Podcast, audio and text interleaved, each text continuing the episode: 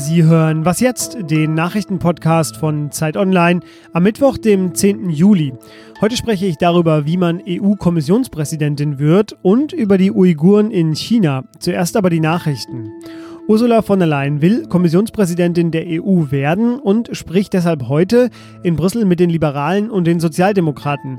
Vor einer Woche wurde sie ja von den EU-Staatschefs für den Posten nominiert. Jetzt muss sie aber noch von einer Parlamentsmehrheit bestätigt werden und traf deshalb am Montag schon die Grünen.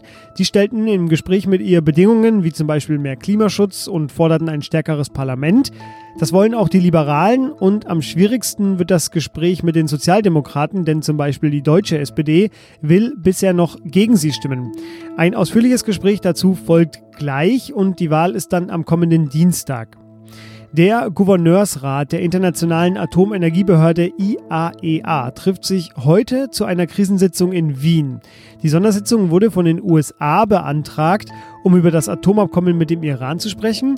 Denn seit die USA im Mai 2018 das Abkommen verlassen haben, verlangt der Iran von den europäischen Unterzeichnerstaaten, darunter Deutschland, sich den US-Sanktionen zu widersetzen. Und um seiner Forderung Nachdruck zu verleihen, hat der Iran am Sonntag eins der Kernpunkte des Abkommens gebrochen und wieder damit begonnen, Uran über die erlaubte Grenze hinaus anzureichern. Redaktionsschluss für diesen Podcast ist 5 Uhr.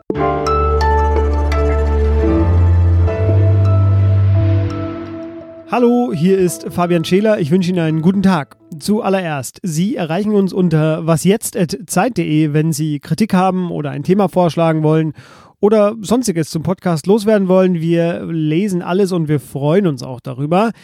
Jetzt aber zu den Themen des Tages. Wir haben es in den Nachrichten gerade schon gehört. Noch ist Ursula von der Leyen als Kommissionspräsidentin nicht gewählt. Auch wenn man auf ihrem neu geschaffenen Twitter-Account schon Videos sieht, in denen sie stolz ihr Büro zeigt und auf denen sie durch die Gänge in Brüssel streift. Das ist nämlich gerade ihre wichtigste Aufgabe, die Fraktionen abzuklappern und äh, sich Mehrheiten oder eine Mehrheit für die Wahl am kommenden Dienstag zu sichern.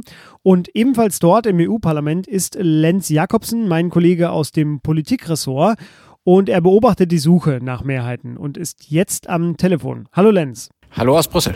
Lenz, äh, heute am Mittwoch wird äh, von der Leyen bei den Sozialdemokraten sein. Da gab es ja auch gerade von den deutschen SPD-Lern nach ihrer Ernennung äh, viel Ablehnung. Will und kann sie die denn umstimmen?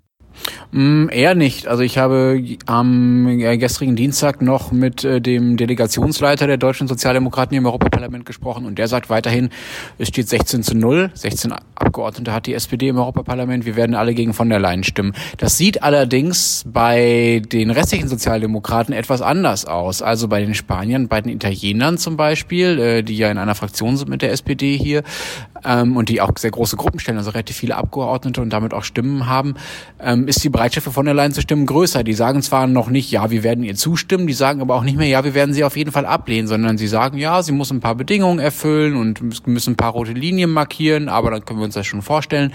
Und das liegt daran, dass sowohl die Spanier als auch die Italiener, wenn man das mal als nationales Spiel betrachtet, was die EU ja immer ist bei diesen schwierigen Entscheidungen, relativ gut abgeschnitten haben. Also die Italiener stellen den Parlamentspräsidenten, den neuen, und die Spanier stellen den Außenbeauftragten der EU, den neuen. Und dann fällt es doch ein bisschen schwieriger zu sagen, nö, wir lehnen jetzt mal das Gesamtpersonalpaket ab und damit auch Frau von der Leyen, wenn man selber schon relativ gute Posten bekommen hat. Jetzt braucht sie aber bis zum nächsten Dienstag, bis zur Wahl offenbar noch Stimmen, noch viele Stimmen. Äh, woher kommen die und wie ist denn da der Stand? Also die allermeisten kommen aus der EVP, also den, der Europäischen Volkspartei, der Familie, zu der auch die CDU und die CSU gehören. Da hat ja Manfred Weber, der eigentliche Spitzenkandidat dieser Parteienfamilie, schon gesagt, dass er sehr bereit ist, auch für sie zu werben und tut das auch. Da wird sie die allermeisten Stimmen kriegen, auf jeden Fall. Das sind schon mal recht viele. Dazu kommen dann aber auch ganz viele Stimmen aus verschiedenen anderen Lagern. Man kann das alles nicht sicher sagen. Man wird es auch übrigens im Nachhinein nie sicher sagen können, weil die Abstimmung geheim ist. Das heißt, man weiß am Ende gar nicht, wer wie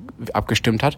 Aber wahrscheinlich werden zum Beispiel die Abgeordneten der Fidesz-Partei, also der Partei von Herrn Orban in Ungarn, auch für Frau von der Leyen stimmen, weil eben Herr Orban sich auch für Frau von der Leyen ausgesprochen ausgesprochen hat. Und da ist die nationale Solidarität, gerade bei diesen Parteien, die sehr national eingestellt sind, wie eben der Fidesz-Partei, doch sehr, sehr wichtig. Dann werden wahrscheinlich Abgeordnete der PiS-Partei, also der polnischen Regierungspartei von Herrn Kaczynski dafür stimmen, weil eben auch Herr Kaczynski sich für Frau von der Leyen ausgesprochen hat. Jetzt wirkt das auf mich alles so ein bisschen wie eine Anbiederungstour, gerade was sie macht. Ich meine, klar, das, sie braucht einfach Stimmen, sie muss jetzt überall eben für sich werben. Äh, sie ist aber eh eine Kandidatin, die auf Gutdünken des Rates zustande kam. Man hat ja mit ihr nicht gerechnet vorher. Äh, was heißt das denn für ihre eventuelle Amtszeit? Ja, das heißt erstmal, dass sie aus Sicht des Europaparlaments, und um die geht's ja gerade, und den recherchiere ich ja hier gerade hinterher, einen ziemlichen Nachteil hat, weil sie, äh, wie du richtig sagst, auf Gutdünken des Rates äh, überhaupt erst äh, diese Kandidatin geworden ist und weil man eben befürchtet, dass sie selber überhaupt gar keine starke Position haben wird, sondern dass sie quasi in der Tasche des Rates steckt, so sagte es mir gestern der grünen Politiker Reinhard Butikofer. Ähm, und ja, dass man quasi ähm, eine schwache Kommissionspräsidentin hat, die eher Handlangerin der Regierungschefs ist. Und das will man auf jeden Fall verhindern. Und die entscheidende Frage ist jetzt, verhindert man das dadurch, dass man sich gegen sie stellt, dann wird sie am Ende gewählt und man hat selber keinen Einfluss darauf gehabt, was Frau von der Leyen so für Politik macht, weil man von Anfang an gesagt hat, man ist gegen sie? Oder kann man am ehesten Einfluss darauf nehmen, indem man sich jetzt mit ihr verbündet und sagt, liebe Frau von der Leyen, ähm, du bist zwar vom Rat als Kandidatin ernannt worden, aber jetzt äh, komm doch bitte auf unsere Seite und wir versuchen jetzt gemeinsam was zu bewegen. Das ist so ein bisschen die, die Abwägung, die hier gerade im Parlament stattfindet. Ursula von der Leyen und ihre Tour de Brüssel. Lenz Jakobsen ist für uns dabei. Seine Artikel finden Sie im Politikressort. Vielen Dank dir, Lenz. Gerne. Ja, Sie haben es gehört, die Gänge in Brüssel sind lang und äh, das WLAN vielleicht hier und da nicht ganz so gut. Verzeihen Sie deshalb bitte die leichten Tonschwierigkeiten.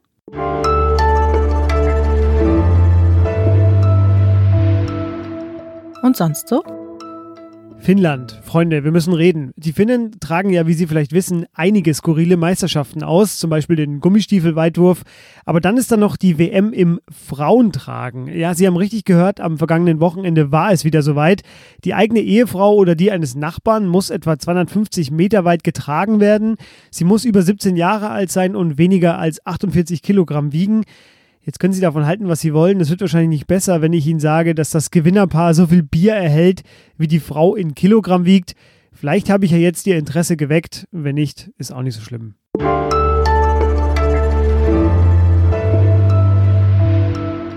Wer in Chinas Westen, in der Provinz Xinjiang als Moslem lebt, der bekommt das chinesische Regime zu spüren. Die Uiguren, eine Minderheit, werden seit Jahren unterdrückt, in Lager gesperrt.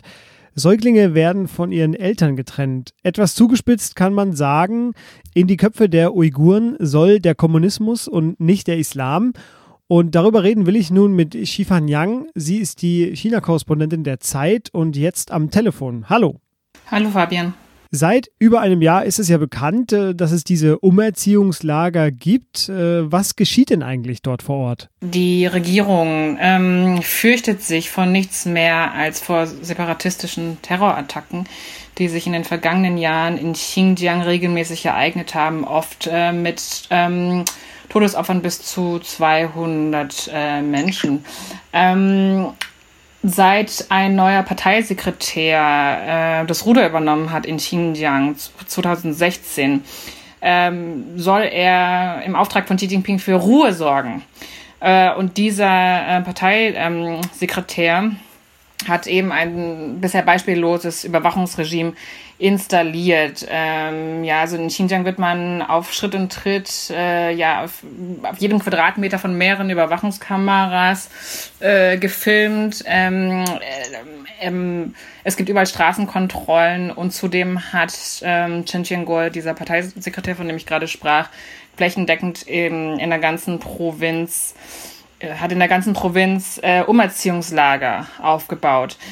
Das heißt, es geht längst nicht mehr nur um äh, ja eine Verfolgung von separatistischen äh, Terroristen, denn die sind auch in Xinjiang in der absoluten Minderheit, sondern ähm, inzwischen geht es darum, den Islam äh, ganz auszumerzen aus der Bevölkerung. Jetzt hast du dazu eine Kolumne geschrieben und du gehst der Frage nach, warum gibt es an diesem Vorgehen kaum Kritik, äh, also am Vorgehen Chinas? Warum ist das so? Also meiner Meinung nach ist das so, weil zu viele Staaten in der Welt sich in vorauseilendem Gehorsam ähm, ja vor Chinas Regierung in den Staub werfen und jede Kritik unterlassen, weil sie Angst haben, aha, okay, wenn wir jetzt den Mund aufmachen, dann äh, gehen uns auf einmal Geschäfte verloren. Und ob das wirklich der Fall ist, das möchte ich in Frage stellen. Denn zum Beispiel äh, zählt die Bundesregierung zu den wenigen Regierungen weltweit, die sich zu Xinjiang geäußert hat, die immer wieder auch sich für Menschenrechte in China einsetzt. Äh, mir ist es nicht bekannt, dass die Bundesregierung bisher wirtschaftlich, also dass Deutschland bisher wirtschaftlich darunter zu leiden hatte. Meiner Meinung nach ist es vielmehr so, dass Peking sehr erfolgreich äh, das wütende Riesenbaby mimt, was ähm, bei jeder Kritik sofort äh, wild um sich schlägt. Ähm, die Masche ist sehr, sehr erfolgreich. Äh, darauf fallen viele Regier Regierungen ein, müssten es aber eigentlich gar nicht.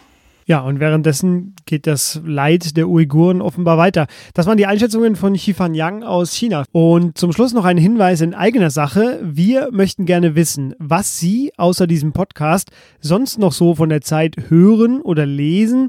Was gefällt Ihnen? Was können wir besser machen? Es gibt dazu eine Umfrage unter www.zeit.de slash Studie. Und wir würden uns wirklich extrem freuen, wenn Sie die ausfüllen. Die ist auch in den Shownotes verlinkt. Und wir sagen jetzt schon mal Danke für Ihre Unterstützung und eine neue Folge von uns dann morgen wieder. Tschüss.